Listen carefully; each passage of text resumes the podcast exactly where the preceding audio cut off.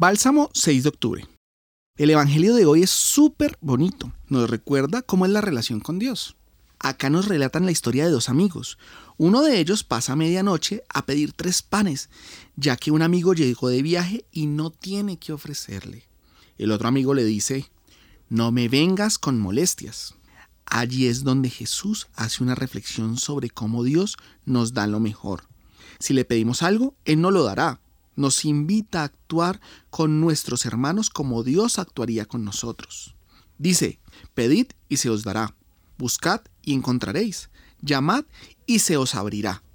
A algunas personas se les ha enseñado que la relación con Dios es una relación transaccional, que Dios solo se acuerda de los buenos, que si actuamos bien, Él nos dará en abundancia, como si el amor del Padre fuera por merecimiento. El amor de Dios es gratuito. Él nos ama incluso cuando no lo merecemos. No tienes que estar haciendo cosas buenas para que Él sea bueno contigo.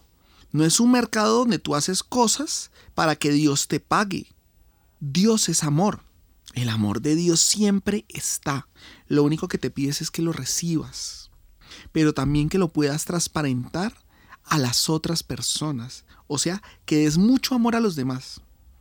Eso quiere decir que no es dar para recibir. Es recibir el amor de Dios para poder compartirlo con el mundo entero. Hoy los acompañó David Trujillo del grupo CBX RUA, Pontificia Universidad Javeriana.